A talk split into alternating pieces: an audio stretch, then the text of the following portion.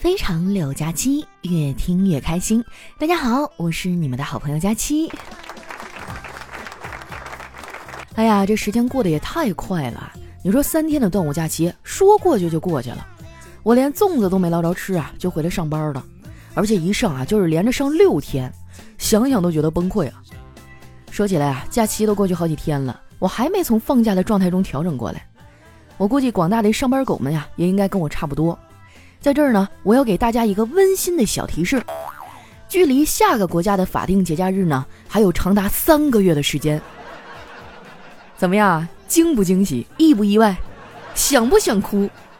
反正我已经泪流满面了。不过当了这么久的社畜啊，我已经习惯这种失落了。其实当社畜也没什么不好，最起码我现在知道，厕所这个地方呢，不仅可以用来解决生理问题，还可以用来排解委屈。这要是放在以前啊，厕所的这项隐藏功能啊，我是怎么都不会了解的。不过这个世界就是这么奇妙，有些事情呢，表面上看起来关系不大，其实他们之间啊，却存在着很微妙的联系。比如说哈，电影院长期不开张，就会影响旁边小旅馆的生意。哎，说到这个啊，你们那边的娱乐场所都开张了吗？我这边哈，受疫情影响，很多地方都限制开放。不瞒你们说哈。最近我朋友圈里秀恩爱的情侣都比以前少了，哎，我这狗粮都快供不上对儿了。不是我幸灾乐祸哈，我也挺为这些没地方约会的情侣们哈感到难过。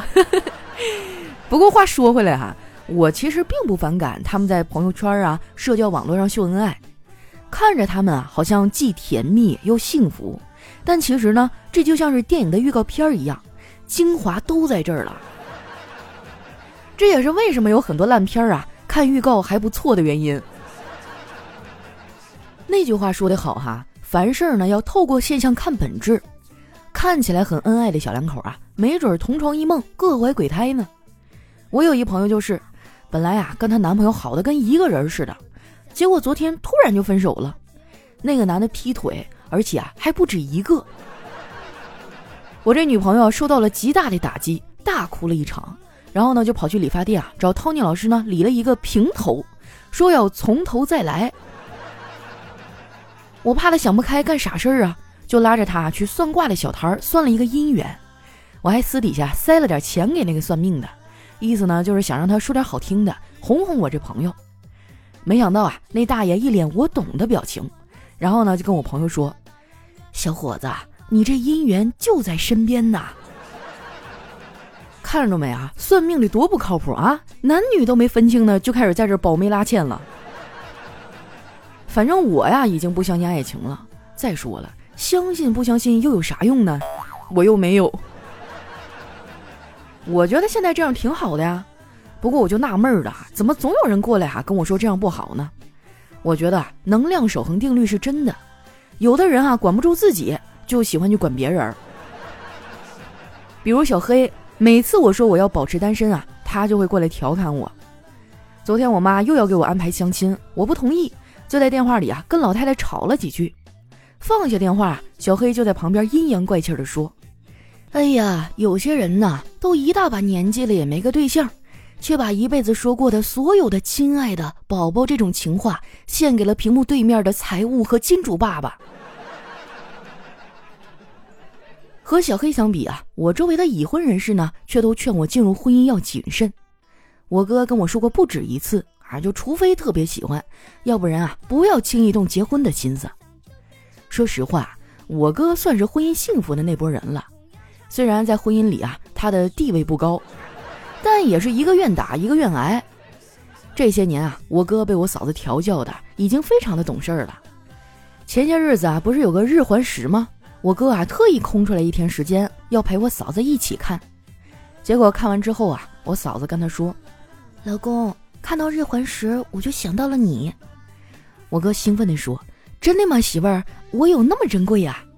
哎，嫂子说：“不是，我是说你们都一样，持续不到一分钟。”哎呀，不得不说哈，这生活真是处处有惊喜呀！看看太阳哈，都能知道这样的八卦。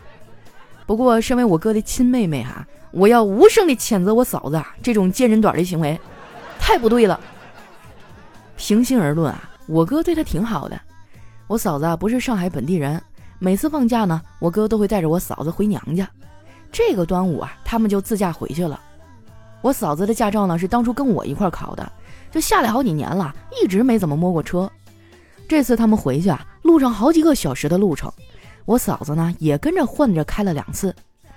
到了丈母娘家，一进门，嫂子的爸妈就嘘寒问暖问了半天啊，还关心的问我哥开车累不累。我哥说。这次回家呀，多亏你们闺女跟我换着开，我困了呢就让她开，只要她一开呀，我就清醒了。因为要上班啊，他们一家在那儿待了两天就回来了。我问我哥去丈母娘家感觉怎么样啊？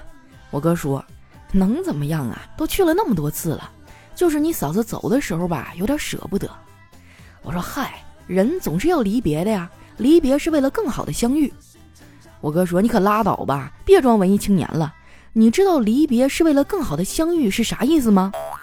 除了表层的意思啊，这句话呢还有一个隐藏意思，就是多年后的同学聚会，过得更好的都相遇了，过得不好的呀都没聚。我不太同意他这说法。同学会除了炫富，还有别的作用吗？比如说，同学会还可以用来再续前缘。”说出来你们可能不信哈，我上学那会儿还是非常的受欢迎的，我啥都不用说，我只需要往那一站，就会有男孩帮我干这干那的。那有人该说了，这有啥呀？那同学间互相帮助也很正常啊。姐妹们啊，你们记住，男生是不会无缘无故对你好的，他突然对你好，不是看中了你，哎，就是看中了你的闺蜜。那么问题来了，既然我的异性缘还可以。为什么还一直单身呢？因为那个时候吧，我还没开窍，心思比较单纯，把那些送温暖的男孩啊，统一规划到哥们儿的行列里了。其实现在想想啊，有的人呢已经表现的很明显了。有个男孩知道我喜欢吃，就天天晚上给我送夜宵。后来我都养成习惯了，就感觉晚上要是不吃点啥吧，做梦跟人打架呀都没有劲儿。那个男孩呢是广东人，特别会吃。哎，我发现啊，广东人的脑回路呢跟别的地方都不一样。我举个例子啊，一般人呢会觉得生的反义词是死，而广东人呢第一时间想到的却是熟。可惜的是啊，我们俩因为某些原因吧，最后没有走到一起。但是我吃夜宵这习惯呢却保留了下来。所以你们现在知道了吧？我爱吃夜宵呢不是因为我馋，而是因为我这个人太长情了呀。不过现在呀，已经没有人给我送夜宵了啊！我就需要自己解决食物的来源问题。我妈是不会半夜起来给我做饭的，所以呢，我的夜宵啊，全靠外卖小哥。我跟你们说啊，这个世界上最紧张、最刺激的事情之一啊，就是在我妈在家的时候啊，偷偷的点外卖。好在呢，送菜小哥都比较机灵啊，加上我保密工作做得好，现在呢还没有被我妈发现过。但是你们说吃夜宵一点影响都没有啊？那也不可能。我以肉眼可见的速度啊就胖了起来。我妈看我一天天鼓起的小肚子呀，还有日渐丰满的双下巴，一边嫌弃我，一边催我减肥，隔三差五啊就让我出去跑步。一开始呢，我还会听话的照做，但一般都坚持不了几天儿。后来经过我反复的观察，我终于发现我跑步坚持不下来的原因啊，是因为我没有蓝牙耳机呀。而且啊，早上跑步真的太累了。每次我跑完啊，我都想立马跟领导找个理由请假。说到请假呢，根据我多年的实战经验，我总结出一个非常好的请假理由，那就是啊，要去做痔疮手术。因为这个手术啊，不分男女，不分年龄啊，前期没有任何的症状，也不用提前演戏。你说有就一定有啊，谁也没有办法揭穿。而且一旦发作了啊，就必须立刻做手术。不然你连凳子你都坐不了，还上什么班啊？请假回来了，别人也不好意思问你。最好的一点哈，就是这个病呢，还随时都可以复发。运动减肥宣告失败之后啊，我妈开始在吃上下功夫，天天盯着我啊，不让我吃。后来我实在是扛不住饿呀，就跟我妈商量，就能不能将这个减肥计划放缓。我妈恨铁不成钢地说。你说说，你都这么大人了，连自己的体重都控制不住，你还能干点啥呀？别的小姑娘能减下去的肉，你咋就不能呢？”我无奈地说：“妈，主要是客观条件不一样啊。那别的女生吃饱了就会想着一会儿要减肥做运动，我就不一样了，我吃不饱。”我妈冲我翻了个大白眼儿，就没搭理我。我能怎么办呀？我也很绝望啊，我也很想变瘦呀，对不对？如果我身上的钱啊，像我身上的肉一样不离不弃就好了。或者呢，我身上的肉哈能像我的钱一样说没就没也行。我不贪心哈，这俩有一样能实现就行。每年一到夏天啊，周围这帮朋友就开始减肥。夏天呢，跟别的季节不一样。除了减肥啊，还得做好防晒，要不然一个不留神啊，你就从一个小胖子变成了一个小黑胖子，瘦成一道闪电的任务没完成，却意外的晒成了一朵乌云。你说这找谁说理去啊？对不对？今年一入夏，我就找朋友代购啊，囤了好几瓶防晒，也不知道怎么了，今年夏天的太阳就好像跟我有仇一样，每天下班坐车啊，我坐在车的哪一边，这阳光就晒到哪一边。我换一边呢，司机就会掉个头啊，然后这太阳就会赤裸裸的又晒到我这一边。真的是古有夸父追日啊，现有日追我。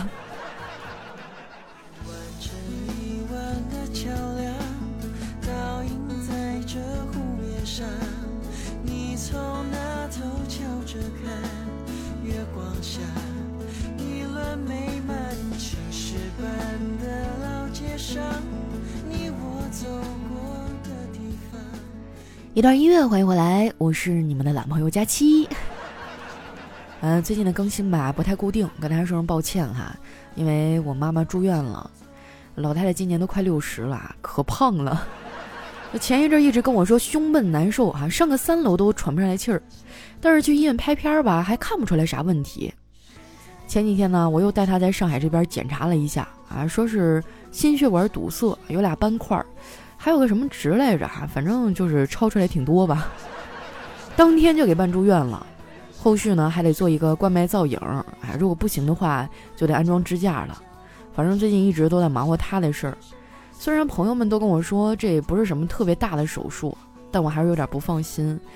你说往心脏里放东西，哎，多吓人啊，对不对？我妈胆儿还那么小，然后最近因为疫情呢，还不让我随便进。哎呀，反正这一天往这一坐吧，也没啥心思工作。我感觉干这一行的职业病呢，就是不管遇到什么事儿，我都能笑着说出来。现在想想还是觉得有点难受吧，因为我妈根本就不喜欢上海，但是却因为我留了下来。啊，如果说你家里的老人也有这样的情况哈，赶紧去医院检查，千万别拖。一旦爆发了，那就是什么心梗、脑梗啥的，整不好人就没了。你说这一辈子啊，跟个老黄牛似的拼命干，人没了，你说要钱有啥用啊？对不对？不说了哈，来看一下我们接下来的留言。首先这位呢叫波大佳期，他说不敢说累，因为没有人惯着；不敢偷懒，因为没有人给钱花。寂寞的时候呢，就放非常六加七给自己听；伤心的时候就找个角落擦擦眼泪，时刻提醒自己，佳期还没有嫁给我。致奋斗在路上的自己，假装开心。那咱俩状态差不多哈，本来吧，今天手里还有点余钱，就想着，呃，买一个代步车啊。这一趟医院下来，发动机都没了。下面呢，叫佳期是个小仙女儿。他说：“佳期啊，听了一年你的节目，深深的爱上了你哦，喜欢你的性格。生活当中呢，我也是一个女逗逼。嗯，第一次留言给你啊，我谈了三年的男朋友，陪他买了房，买了车，装修好了，马上搬新家了，他却抛弃了我。我哭着求他不要分手，他推开我，离门而去。分手快五个月了，每天还是很想他。你说我该怎么办呀？佳期，帮我尽快从这段感情里走出来吧。那这人也太……”啊，算了，节目里我就不骂脏字儿了哈。怎么这样子呀？对不对？嗯，要不然你说说你有什么样的要求？你在哪儿？你想找个什么样的？我在听众里帮你划拉划拉。下一位呢叫大灯笼灯笼大，他说啊，宿舍呢有一个女神级别的妹子，那天呢在化妆啊，然后我就问他有约会呀？他说还不知道去哪儿。快化好的时候呢，在朋友圈里发了一条：周末好无聊啊。没一会儿哈，十多条回复，各种安排。他选了一个就去了啊。然后呢，我就学着他样子也发了一条：周末好无聊啊。二十分钟以后，收到了七十多个赞。那也行啊，就说明你的朋友还比较多。下面呢叫爱音乐的橘子，他说：“作为南方人的我啊，以前一直以为全国的菜市场都是一样的，直到我上大学的时候啊，一个北方同学第一次逛菜市场回来的反应，哇，就和那个网上的漫画里说的简直一毛一样啊！不瞒你说哈，我觉得南北方的差异还挺大的。就我之前接触过一个男生啊，我们俩因为买茄子吵起来了，你知道吗？就他觉得一顿买一根茄子哈就够炒一盘菜了。”但是我呢，我可能觉得，哎，到菜市场了，那也不能白来，先来个两斤吧。他就说我浪费哈，我觉得他抠门儿，我觉得这个事儿简直就没有办法调和。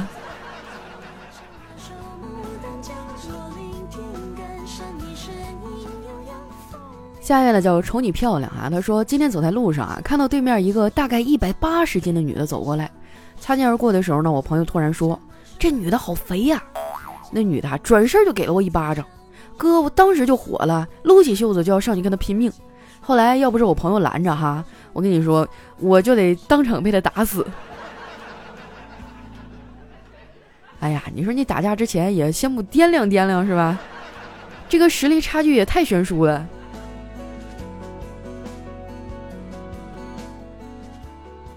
下一位呢，叫佳期有了尖下巴。他说：“我一素来以文静著称的女同学啊，今天上午呢正好撞破男友劈腿，姑娘就上前质问，男朋友呢不仅大放厥词啊，还想动手打人。姑娘含怒出了一拳，男朋友就倒地送去医院，这个下颌骨骨裂。据说这姑娘家啊家传形意拳，习练多年，拳下三五大汉不得近身呢。我刚才去看的 QQ 签名哈，已经从今天北京风好大改成了有朝一日剑在手，杀尽天下负心狗。”哎，所以说女孩子呢，有时间的时候还是应该好好锻炼一下哈，比如说学学什么拳击呀，啊跆拳道啥的。一方面呢，是吧，能万一遇到家暴了，你能抵抗一下，然后赶紧跟他分手；另一方面呢，你要遇到这种渣男，是吧，收拾他一顿解解气。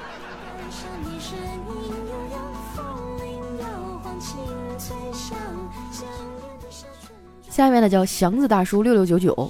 他说：“父亲啊，买了一个测谎仪，每次有人说谎话呢，就会扇这个人一巴掌。一天晚上啊，他决定试一下，然后父亲就问儿子：下午干嘛去了？儿子说：做作业呀。把测谎仪啪扇了一个嘴巴子。儿子说：行吧，我去我朋友家看电影了。然后父亲问他：看什么电影了？呃，海底总动员。啊测谎仪又啪扇了一个大嘴巴子。好吧，好吧，我们看的是岛国的小电影。”父亲说什么？我在你这个岁数的时候还不知道这个岛国电影是什么呢？然后呢，就看那测谎仪噔噔噔过来了，啪，给他父亲一个大嘴巴子。母亲就笑着说：“你们俩可真是亲父子呀。”然后测谎仪又给了母亲一巴掌。哎呀，这剧情我觉得扩展扩展哈，拍个六十集都没有问题。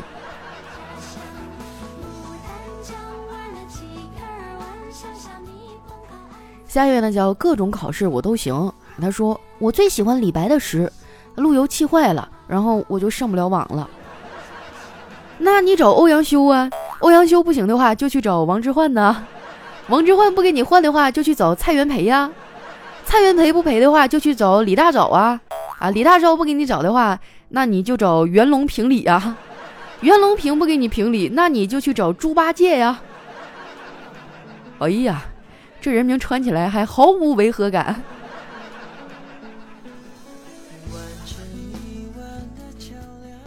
下一位呢叫听友幺九幺六三三四九五，他说刘备啊对张飞说：“三弟，你去取他狗命。”张飞啊策马飞奔哈，矛头指向吕布说：“喂，你知道我大哥叫我来干嘛吗？”吕布看了看他说：“来杀我的。”张飞大笑一声：“不不，我大哥让我来取你的。”话音未落哈，吕吕布就转过身儿哈，娇声地说：“讨厌，菲菲，不要当着这么多人的面叫我布布。”哎，怎么感觉这个剧情的走向就不太对劲儿呢？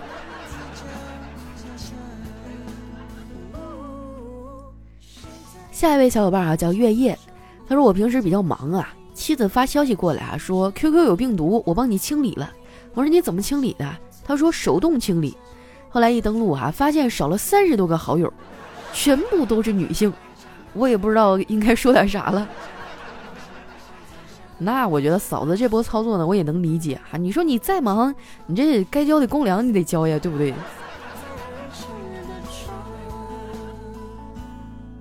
下一位呢叫起啥名字呢？他说有一天啊，和老婆一起在家做饭吃，我先吃完了，我说你待会儿洗一下碗啊。啊，老婆说。嘿，你自言自语的样子可真逗。要我说啊，生活当中这些琐事呢，经常容易吵架。那你就攒钱买个洗碗机呗，是不是？再买一个什么扫地机、拖地机，基本上可以解决百分之七十的家庭烦恼。下面呢叫路易斯线啊，他说两个人碰见了哈，甲说好久不见啊，乙说是啊，好久不见。当初要不是因为你爸啊，我们现在应该还是最好的闺蜜吧？啊，一个说，那我明天结婚你来吗？啊，另外一个说，我就不来了吧，不太合适吧，毕竟我是和你爸结婚。哎呀，这个段子我有印象哈。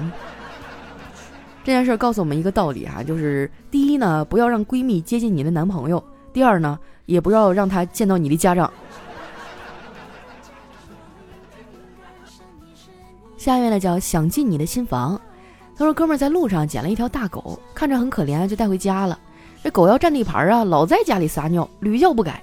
朋友终于忍耐不住了，脱下裤子，在狗刚撒尿的地方呢，也撒了一泡尿，就告诉他这是老子的地盘。从那以后啊，这个狗就再也没有在家里撒过尿。识时务者为俊杰呀，这狗也挺聪明啊。下一位呢叫梦闲一语。”他说：“小姨子去 KTV 唱歌，半夜一点多呢，打车回家。司机见她漂亮啊，就一路调侃。小姨子有些烦了。然后这司机突然又问：‘妹子，今年多大呀？’